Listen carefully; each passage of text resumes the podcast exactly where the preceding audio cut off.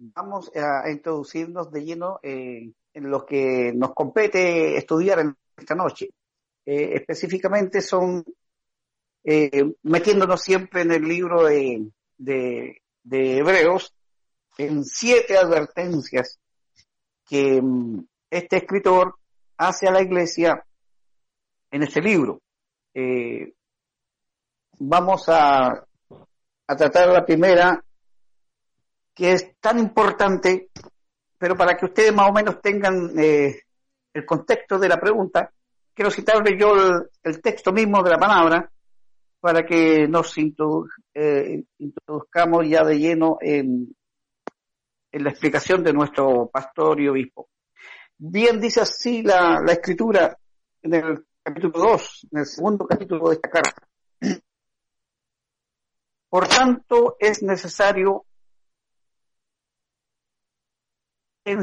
atendamos a las cosas que hemos oído, no sea que nos deslicemos, porque si la palabra dicha por medio de los ángeles fue firme y toda transgresión y desobediencia recibió justa retribución, ¿cómo escaparemos nosotros si descuidamos una salvación tan grande, la cual habiendo sido anunciada primeramente por el Señor, nos fue confirmada por los que oyeron, testificando Dios juntamente con ellos con señales y prodigios y diversos milagros y repartimientos del Espíritu Santo según su voluntad. Esto me llama mucho la atención dentro de esta eh, advertencia que hace este hermano escritor de esta carta, a, no descuidar. Si hemos estudiado el capítulo anterior, eh, en las, en las clases anteriores y acerca de los atributos de Jesús, eh, el poder de Jesús eh,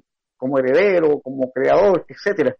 Entonces, luego de todo esto, eh, viene este segundo capítulo que nos hace un llamado, una advertencia a no descuidar la salvación.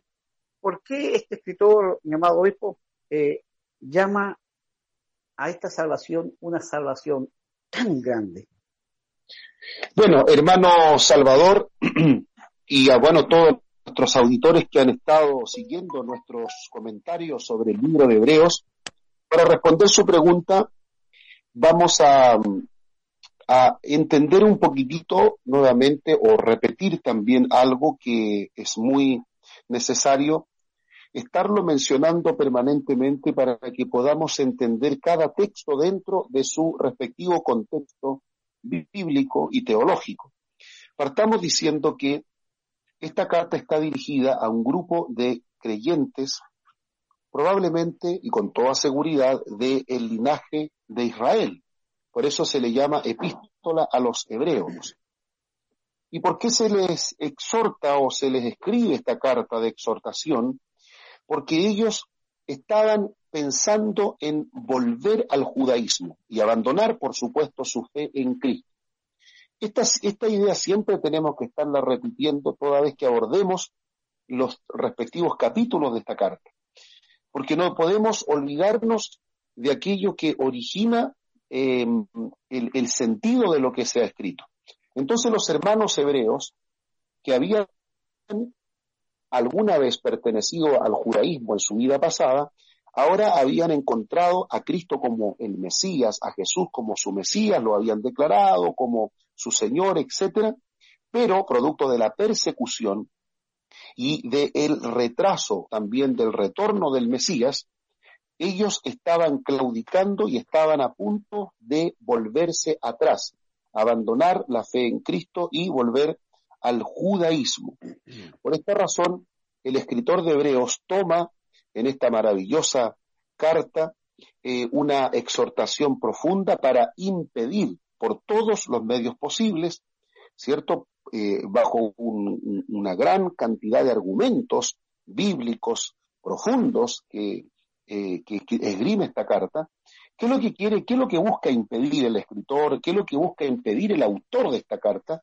Es que nuestros hermanos judíos retornen al, o sea, nuestros hermanos que creyeron en Cristo abandonen el mensaje, abandonen a Cristo y se vuelvan nuevamente al judaísmo. Esa es, ese es el, gran motivo que origina esta carta. Entonces, esta carta está orientada eh, a lo largo de ella eh, haciendo al menos siete advertencias. Y todos nosotros sabemos lo que es una advertencia.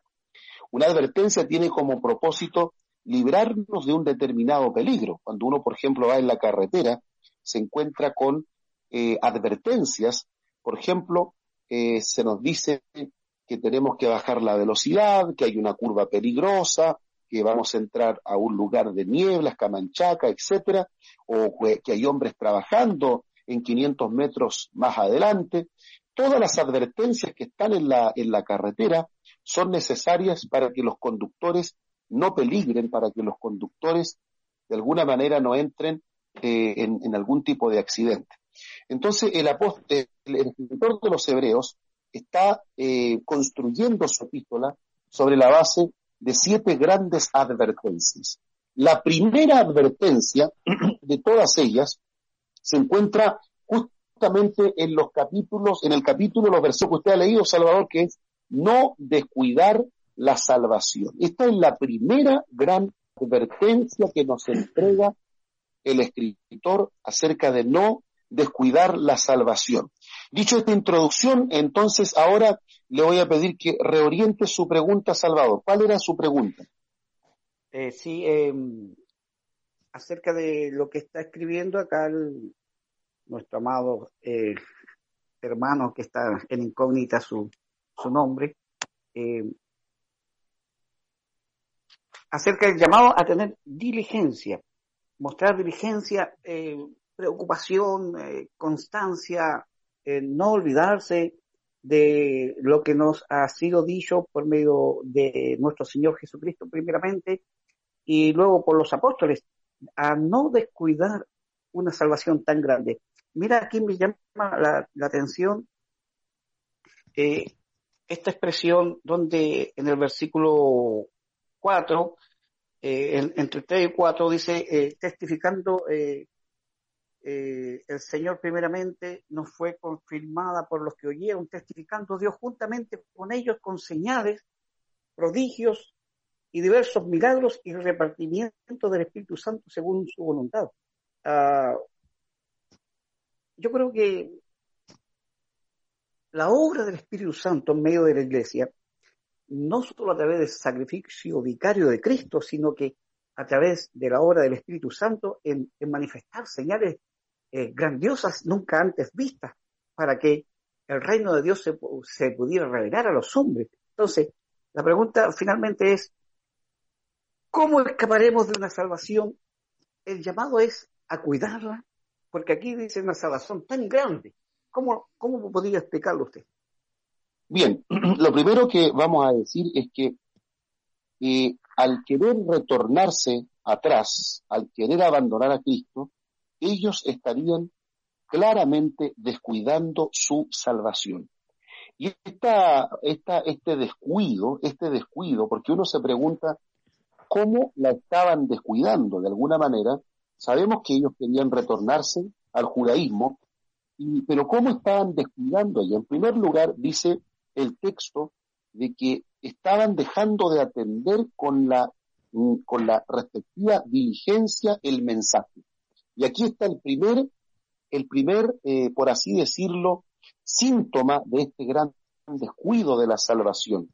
Ellos dejaron de prestarle el debido respeto, la debida obediencia a las palabras que alguna vez oyeron de parte de los predicadores que le entregaron el mensaje. Ellos dejaron de darle la importancia que requería. Hay que decir que el Evangelio es un mensaje divino que procede directamente de Dios, que fue anunciado y enseñado por nuestro Señor Jesucristo a los apóstoles. Este mensaje que ellos recibieron en un momento es un mensaje que contiene doctrina, que, es una base absoluta para nuestra fe, contiene mandamientos que establecen obediencia. La palabra de Dios, por tanto, amados eh, hermanos, hermanos Salvador, tanto los mensajes proféticos como la ley que fue dada por mediación de ángeles, que fue introducida a través de Moisés, ellos fueron mediadores. Sin embargo, acá, en esta ocasión la Biblia nos dice que esta palabra fue entregada directamente por el Hijo. hemos visto en, el, en, el, hemos visto en el programa anterior que Jesús es superior a los ángeles. Eso lo vimos extensamente en el programa anterior, dedicamos prácticamente una hora.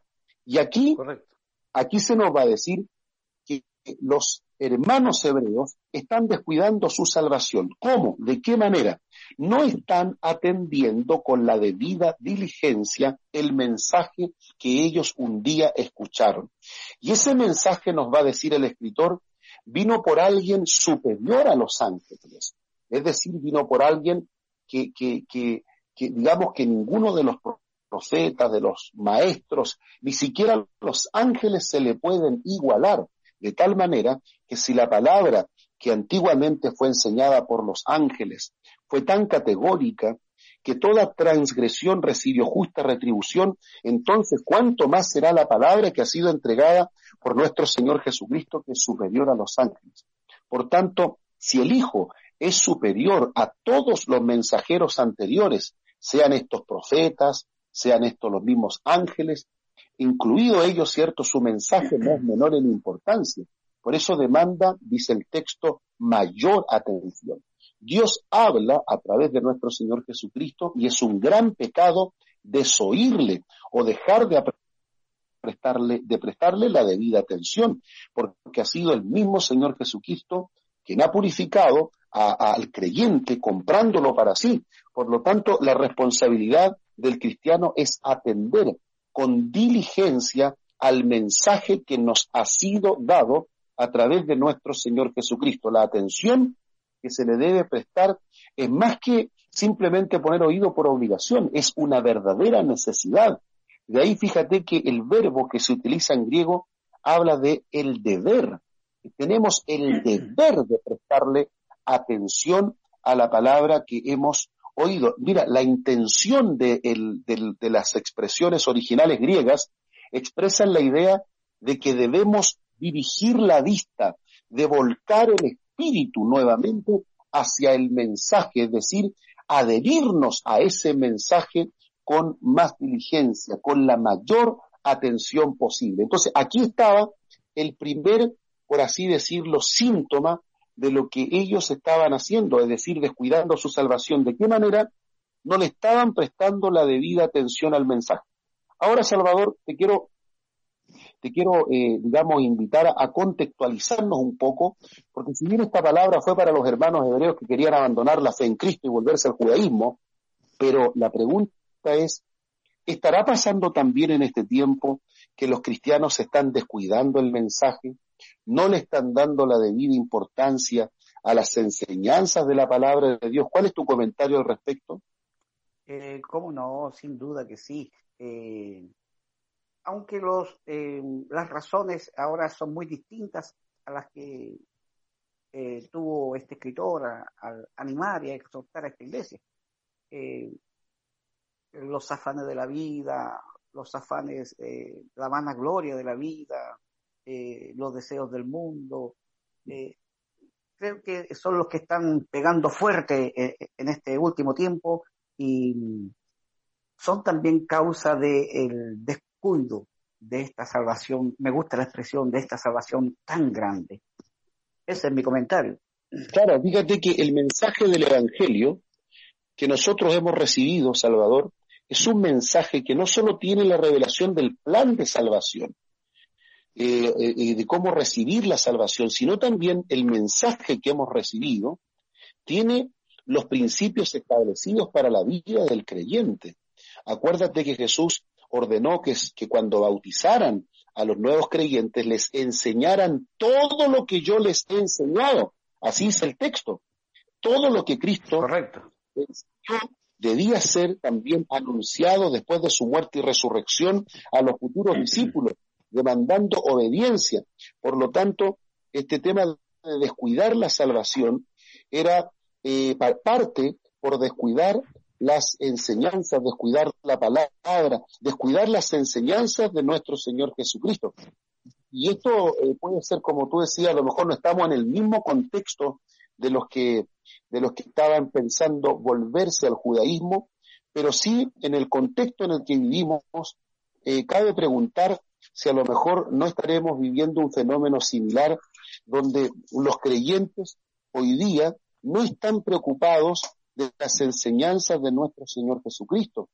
¿Te acuerdas que el año pasado comenzamos eh, un, un importante estudio del libro de Mateo, que lo teníamos todas las semanas, y, ahí estudiamos casi a cabalidad el, el, sermón del monte, donde hablamos muchos, muchos temas importantes, importantísimos del Evangelio, que hoy día se descuidan eh, en las iglesias. La iglesia puede ser muy lindo cantar, es una práctica muy linda cantar, eh, que haya lindos programas de trabajo, eh, programas de recreación, etcétera, pero la iglesia no puede descuidar el mensaje que Cristo ha predicado, que nos fue luego transmitido por los apóstoles. Cuando comienza a, dejar de prestar la debida diligencia al mensaje, entonces aquí hay un punto, mire qué importante, Salvador, el, final del versículo 1 de este capítulo que estamos leyendo. Dice, no sea que nos deslicemos. Y ahí está el peligro.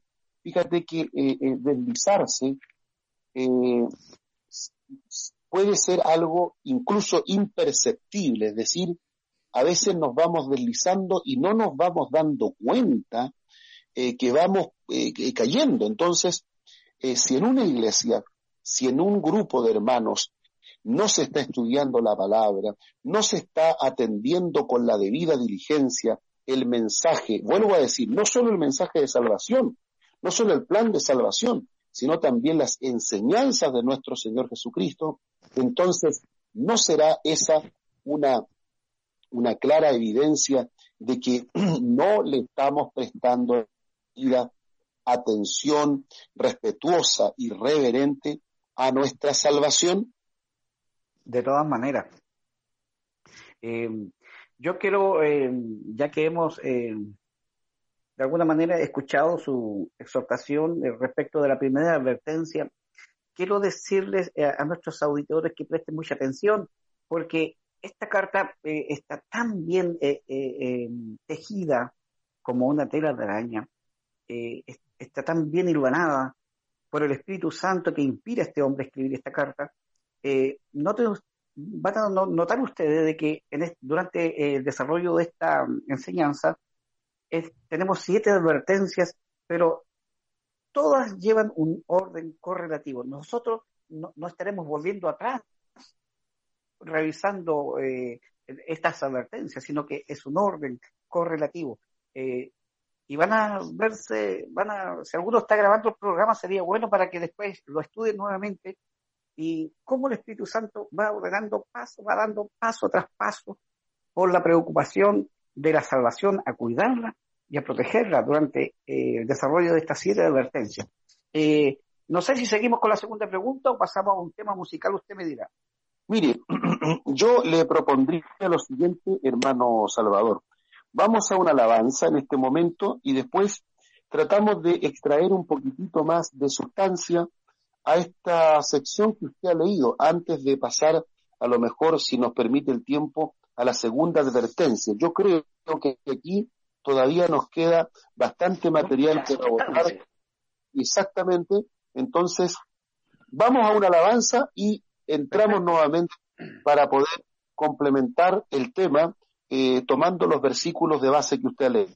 Bien, eh, siguiendo con esta carta, en el capítulo 2, tenemos, eh, mi obispo, un, versículo dentro de esta carta, que es el versículo 14, donde yo creo que hay mucha, mucha riqueza para nosotros, los creyentes, eh, como lo fue también para los primeros cristianos a, los cuales fue dirigida esta carta.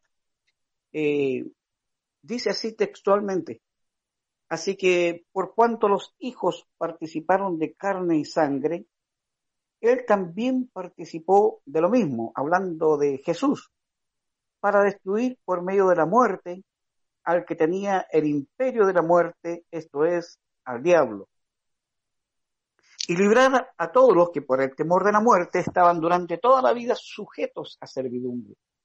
Porque ciertamente no socorrió a los ángeles, me gustaría que en eso abundara un poquito, luego de lo primero de arriba, eh, porque me queda grande esa expresión a mí, eh, sino que socorrió a la descendencia de Abraham, por lo cual debía ser en todo semejante a sus hermanos, para venir a ser misericordioso y fiel sumo sacerdote en lo que a Dios se refiere, para espiar los pecados del pueblo, pues en cuanto él mismo padeció siendo tentado, es poderoso para socorrer a los que son tentados.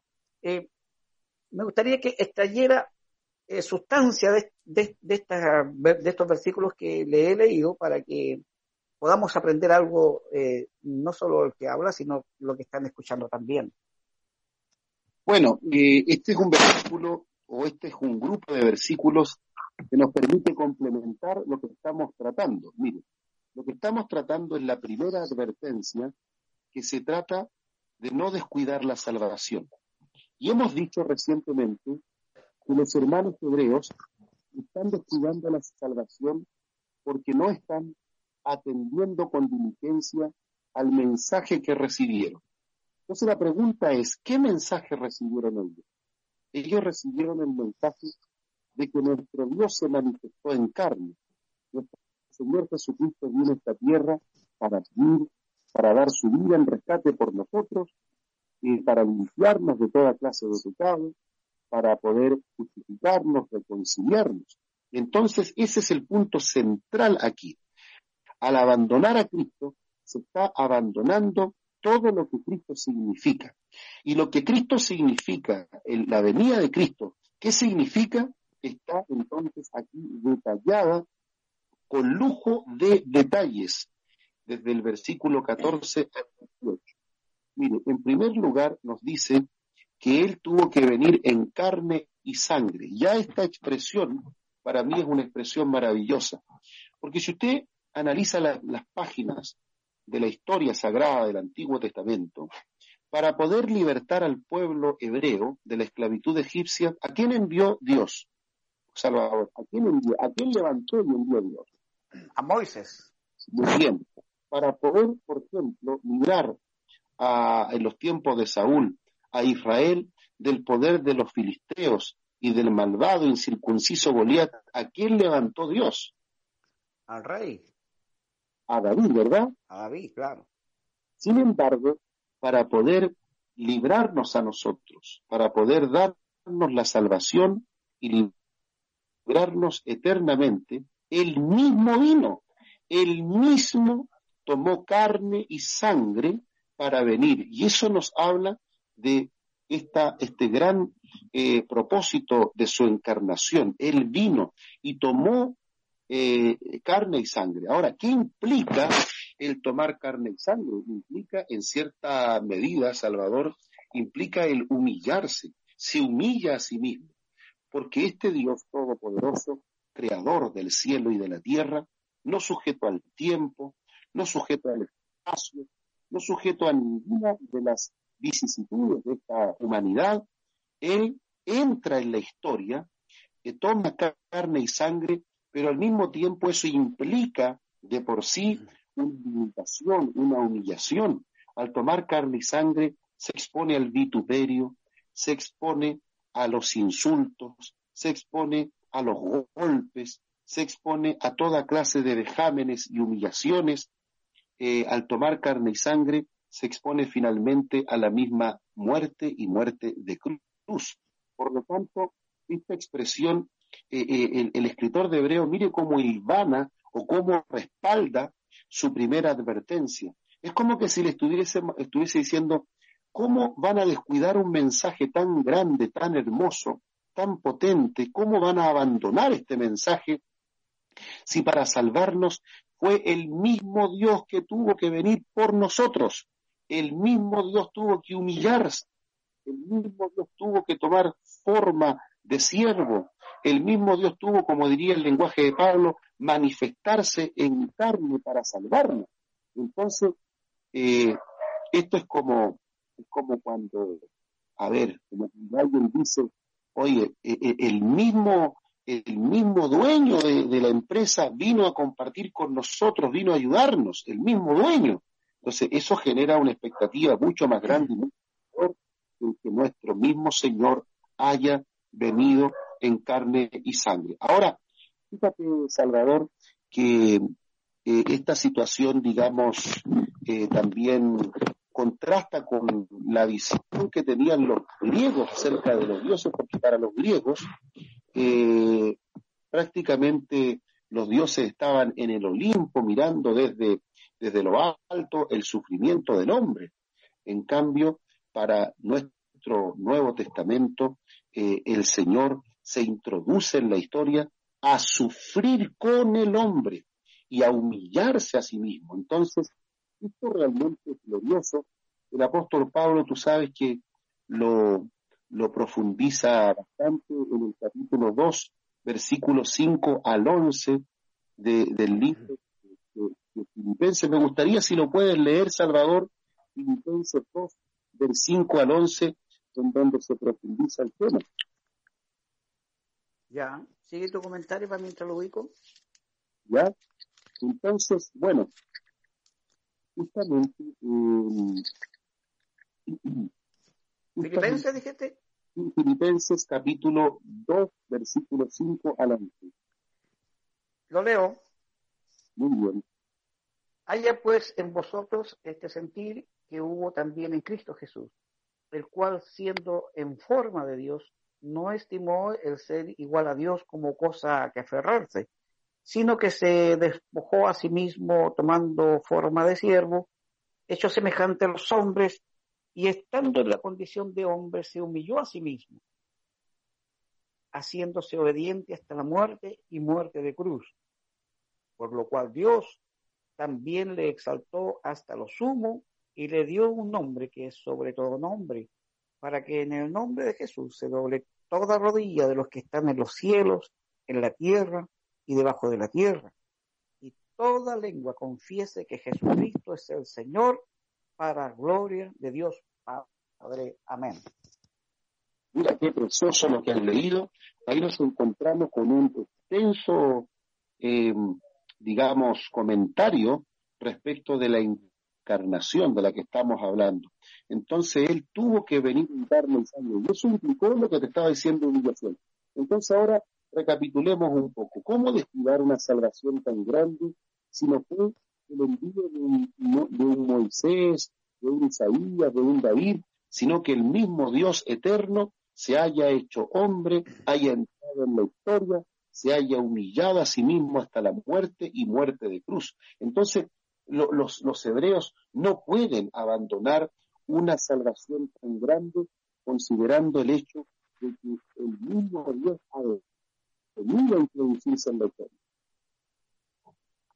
Eh, adelante.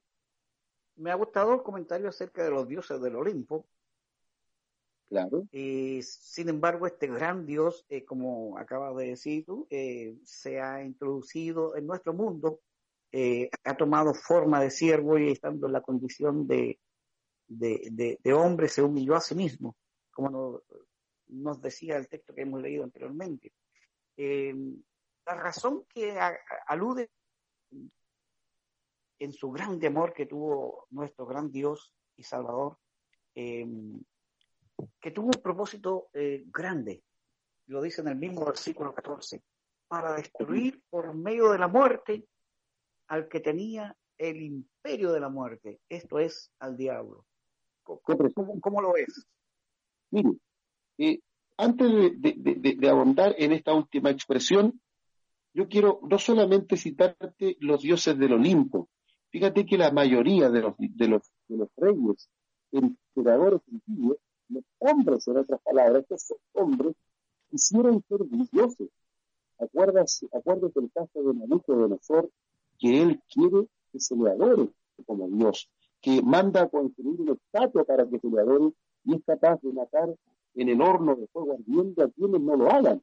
Él quiere ser Dios. Tenemos también eh, los dioses, o mejor dicho, los monarcas egipcios. Ellos también quieren ser venerados como hijos de la divinidad, como dioses. tenemos también el caso de los mismos eh, los mismos reyes de la antigüedad, los reyes griegos, ¿cierto? Todos en alguna u otra medida se consideran a sí mismos casi como una especie de encarnación divina o algún tipo de, Dios en particular. Como que quieren tomar el, control y el gobierno del mundo entero. Los hombres quieren ser dioses, pero sin embargo aquí tenemos el ejemplo al revés. Dios quiso ser hombre, Dios quiso entrar en la historia y se humana, ¿cierto? Se encarna a través del vientre de la Virgen María. Bueno, tenemos entonces la razón que, como tú bien lo has, lo has señalado, viene a continuación. Dice, para destruir por medio de la muerte al que tenía el imperio de la muerte, esto es al diablo. Y aquí claramente nos habla de, de un propósito. La muerte de Jesús no fue algo, eh, por así decirlo, fortuito, algo que salió, se salió fuera de control, ¿cierto? Algo que no estaba contemplado en el plan original, eh, como muchos han querido enseñar, que Jesús vino a predicarnos un reino y, en algún momento todo salió mal y lo mataron. Pero no, no, la muerte estaba, eh, digamos, determinada antes de la fundación del mundo, como nos lo dice el libro de Apocalipsis capítulo 13, cuando dice, espero que fue inmolado antes de la fundación del mundo, de tal forma que la muerte de Jesús estaba determinada, tenía que cumplirse, eh, la muerte de Jesús no fue una muerte fortuita, no fue algo que sucedió por accidente, sino que ya antes de la formación de todos los tiempos y el mundo entero, esta muerte estaba decretada desde mucho atrás. ¿Y, por qué razón? Porque a través de su muerte y solo a través de ella sería posible destruir al diablo que tenía el imperio de la muerte. Por lo tanto, esta destrucción o esta muerte era prácticamente obligatoria. No había otra manera de destruir al enemigo, no había otra forma de despertar a Satán sino por medio de la muerte de nuestro Señor Jesucristo. Y, por esa razón, digamos, eh, el mensaje que se está de alguna manera eh, por así decirlo, abandonando por parte de nuestros hermanos hebreos, es tan, es tan peligroso hacerlo, porque estamos hablando de que si abandonamos a Jesús, entonces, ¿a quién nos vamos a coger si no hay otra forma de haber enfrentado a Satán y destruido al diablo, sino a través del único que podía con su propia muerte hacerlo? Entonces, ¿a, a quién, quién quedas tú al final? Si, terminas eh, de alguna manera eh, abandonando a Cristo, abandonando tu mensaje, no hay ninguna otra forma de poder destruir el imperio de la muerte y al mismo diablo. Así es que eh, aquí comienza a verse lo prácticamente lo, lo, lo complejo que es abandonar la fe de nuestro Señor Jesucristo, no hay ningún otro. Moisés podría haber sido muy, muy relevante, muy importante, pero no es Moisés el que vence, el que vence a, Satanás con su muerte. Los profetas como Elías podrían haber sido muy grandes y usados delante de Dios, pero no son ellos los que vencen con su muerte al diablo. Entonces, abandonar a Cristo es prácticamente quedar a expensas del enemigo sin fuerza alguna y con toda la posibilidad de una derrota. Eh, mi obispo dice para destruir por medio de la muerte al que tenía el imperio de la muerte. Eh, este, ser que llegó a, ser el príncipe, porque aquí habla, de imperio de la muerte. Yo lo veo así como haciéndose cada día más, más, más, más, más, más, más y más fuerte. Eh, tan fuerte que no hubo hombre que pudo derrotarlo. Entonces, eh, no sé si se acuerda por ahí en el Evangelio, hay, unos pasajes donde habla acerca de que cuando hay que atar al, hombre fuerte, y, para poder atarlo tiene que venir, aleluya, uno más fuerte que él. Y me recuerdo lo que dice el libro de Apocalipsis en el capítulo 1, versículo 8, donde dice de que, hablando de Jesús, de que Él es el primero, el último, el todopoderoso, como dice el, la Septuaginta, el Pantocrator, el todopoderoso. Eh, cumplió Jesús eh, fielmente estos eh, como como como fiel soldado para poder derrotar al que tenía el imperio de la muerte?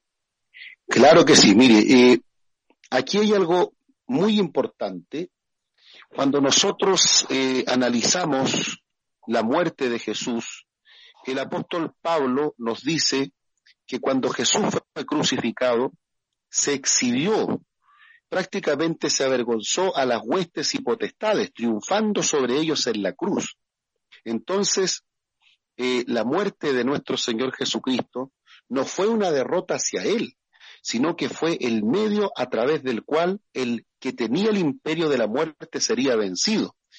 Por lo tanto, eh, y volviendo siempre al sentido de la carta, abandonar a Cristo es abandonar a quien eh, vino en persona a salvar al hombre aquel que vino en persona a humillarse a sí mismo por causa del hombre, y a aquel que vino en persona para que con su muerte pudiera se destruir el imperio de la muerte. Y además algo muy importante, Salvador, que si tú, por ejemplo, ves las páginas del Antiguo Testamento, los grandes hombres, de alguna u otra manera, aun cuando tuvieron grandes experiencias con Dios, pero no querían que llegara el momento de su propia muerte, le tenían cierto terror a la muerte. Eh, vemos el caso, por ejemplo, de los salmistas, del mismo Job, que dice, pero y, en el sepulcro, ¿quién te alabará? Y, de alguna manera manifiestan un poco el dolor de tener que desaparecer de esta tierra como la flor del campo. Entonces, pero aquí vemos, aquí vemos eh, la razón. Y, y, esta razón también eh, es algo que el Señor viene a conquistar y tiene que ver con el temor a la muerte. Y esto lo digo porque eh, los, que, los que son creyentes hoy día no debieran temerle a la muerte. No digo con esto que deben ser imprudentes y exponerse y correr hacia el filo de la espada, no. Tenemos que ser prudentes, no podemos exponernos, pero el creyente no debe vivir con el temor de la muerte como si la muerte fuera la extinción, el exterminio total de su vida. Y esto es lo que nos enseña el hecho de que Cristo haya venido a destruir a Satanás y también que él mismo haya resucitado. El, el, el, ser librado del temor de la muerte es algo muy importante. Y hoy día puedo decir que a lo mejor no en todos los creyentes está esta convicción, como lo decía Pablo, para mí el vivir es Cristo y el morir es ganancia. ¿Por qué Pablo pudo haber llegado a una convicción tan importante?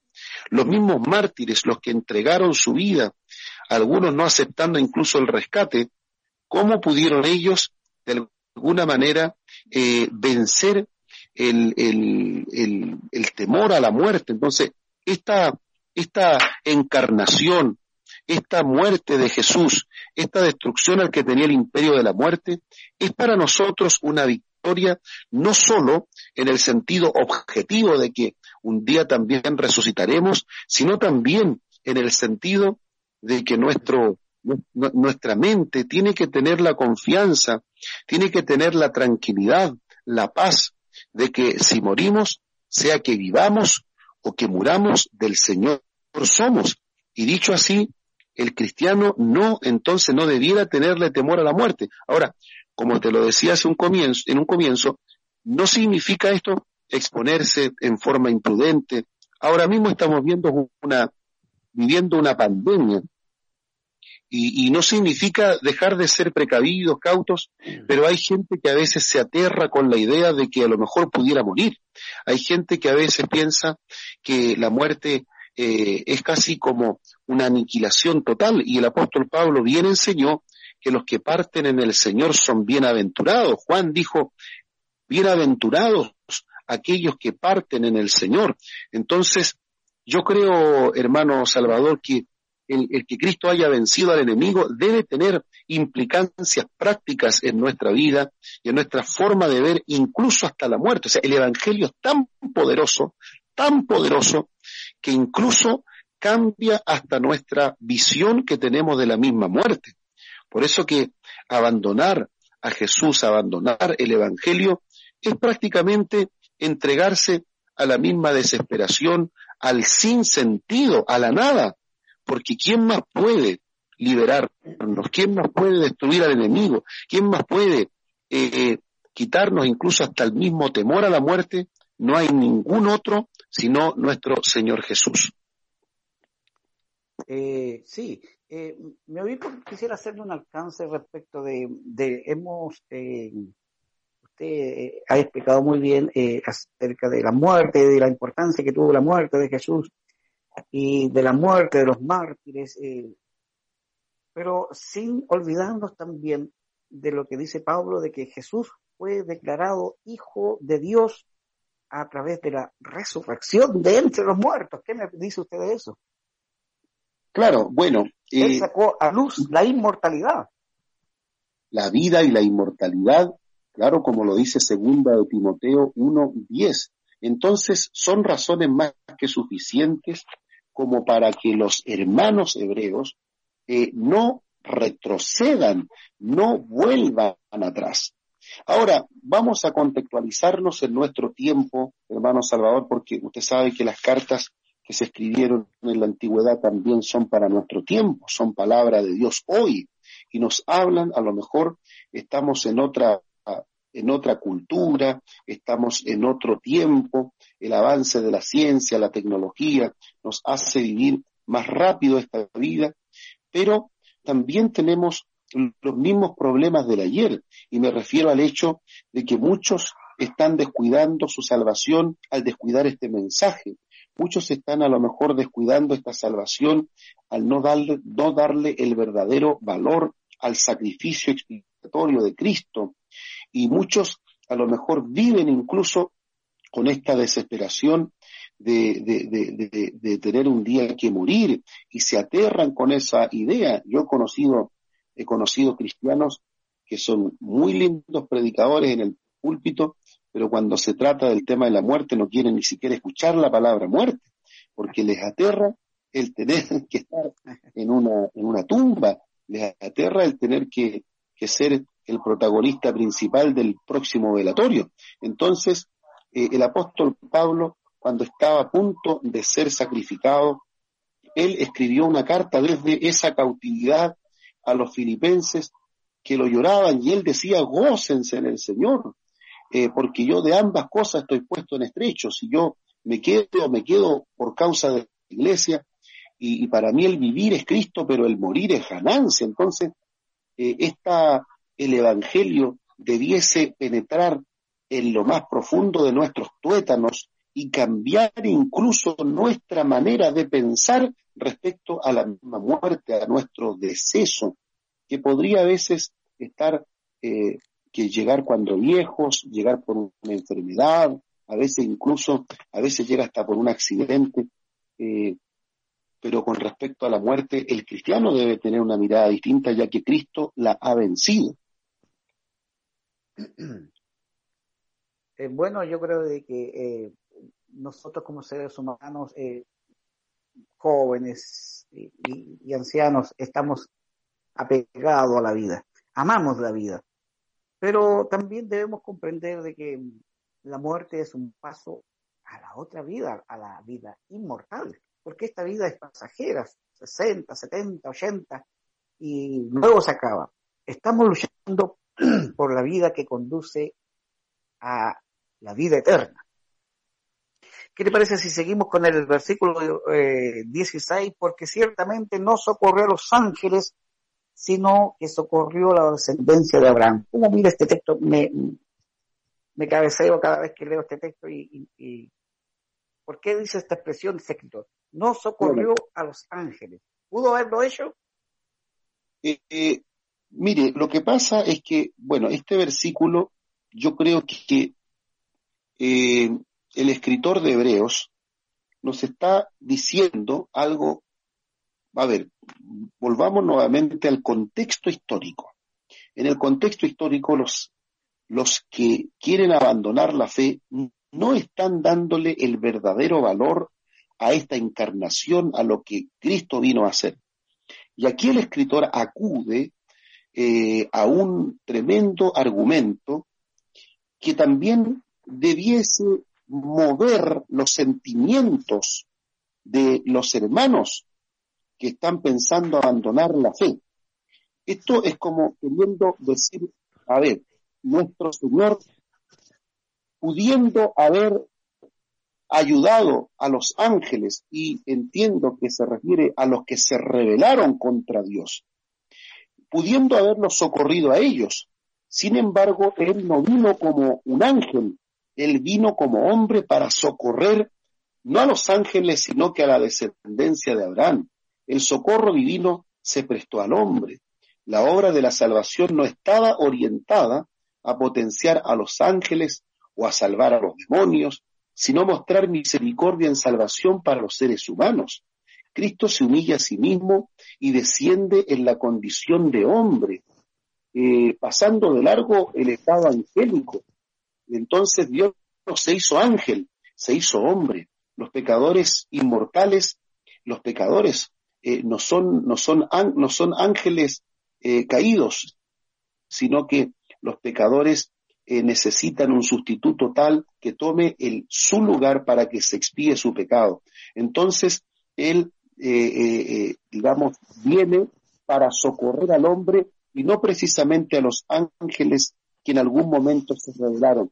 Y esto es como decirnos, mira, miren la, la, la, la atención, la atención que Él nos dedicó a nosotros pudiendo haberla dedicado a, los seres angelicales, nos la dedicó directamente a nosotros. Por eso dice, y, porque ciertamente no socorrió a los ángeles, sino que socorrió a la descendencia de Abraham. Y esto habla todavía eh, cuánto más aprecio debemos nosotros considerar el, la encarnación y el sacrificio de nuestro Señor Jesucristo.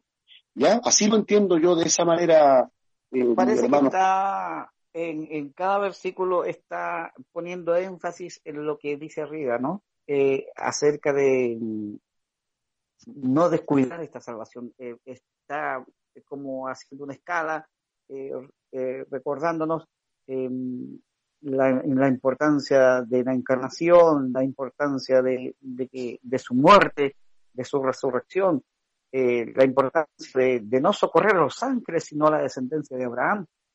Pero siempre parece que está pendiente en la mente de este escritor de que cada eh, requisito que da, cada, cada advertencia, que da, o cada cualidad que da acerca de la persona de Cristo, es para recordarnos a no descuidar una salvación tan grande. Eh, dice el 17, por lo cual eh, debía ser en todo semejante a sus hermanos para venir a ser misericordioso y fiel sumo sacerdote en lo que a Dios se refiere para espiar los pecados del pueblo, pues en cuanto él mismo padeció siendo tentado, es poderoso para socorrer a los que son tentados. ¿Cuál es su comentario respecto de estos últimos versículos de, este capítulo?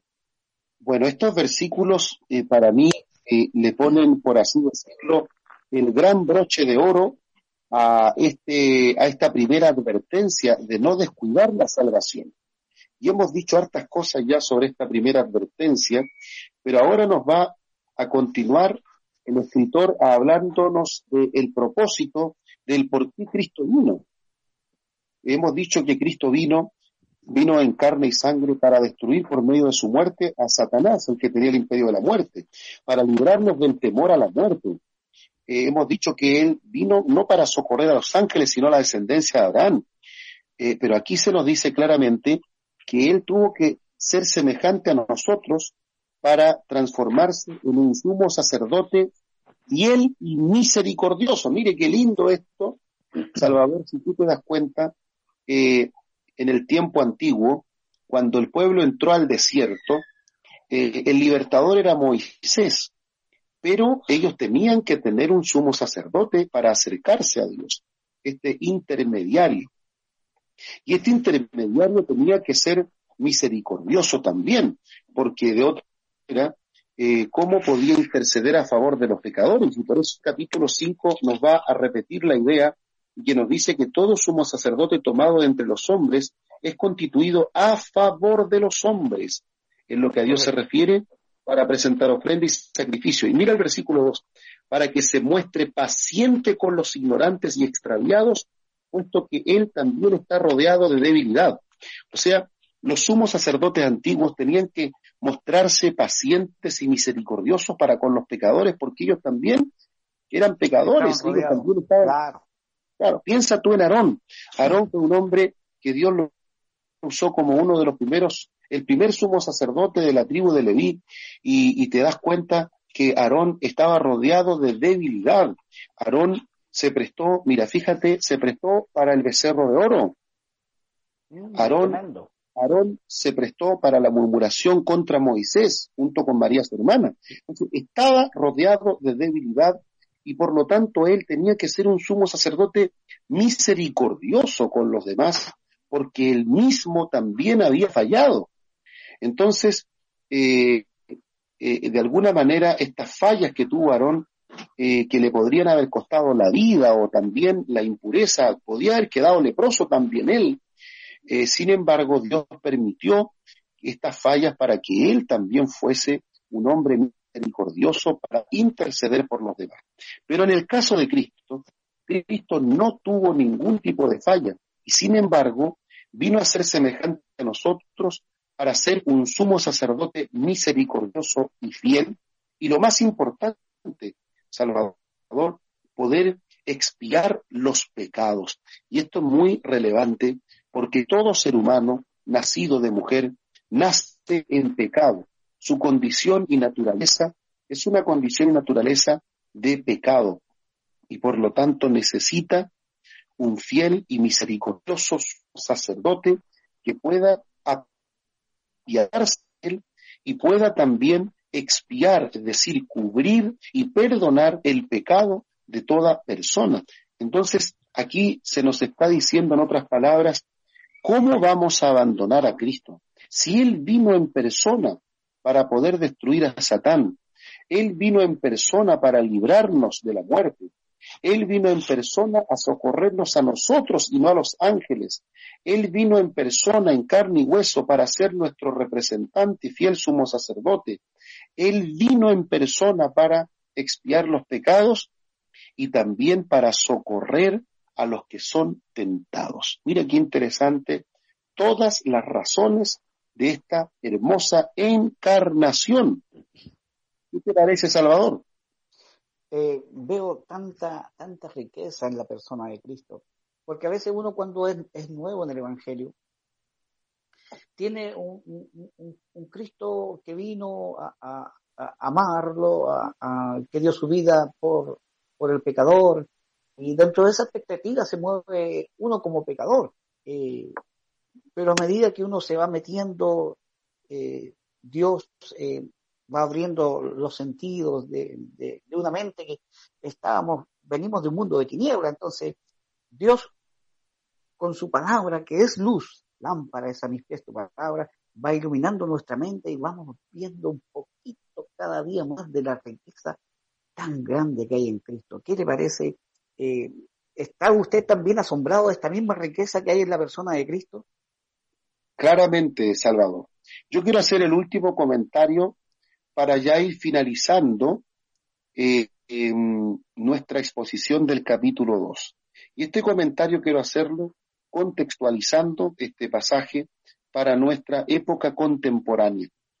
Hoy día, con la globalización, tenemos una enorme cantidad de religiones, perspectivas ideológicas que buscan darle al hombre cierta estabilidad, cierta felicidad.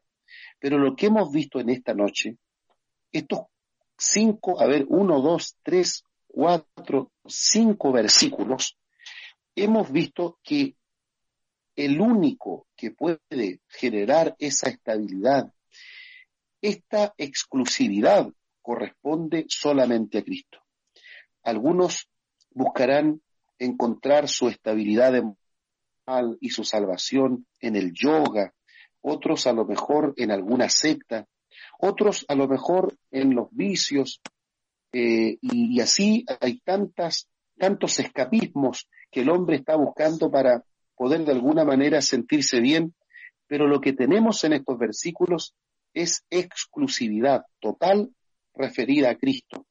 Cristo es el único que ha destruido al peor de todos los enemigos. Cristo es el único que nos libra del temor a la muerte. Cristo es el único que nos socorre, que perdona nuestros pecados, ha venido en persona para socorrernos en nuestras tentaciones. Entonces, aquí hay exclusividad y este es el Cristo que tenemos que predicar, más que predicar una institución, más que predicar una corporación, lo que tenemos que hacer es predicar a Cristo y estas cualidades. Estas son las virtudes del que nos llamó Salvador, como dice Pedro, cuando nos dicen que prediquemos las virtudes de aquel que nos llamó, y aquí están.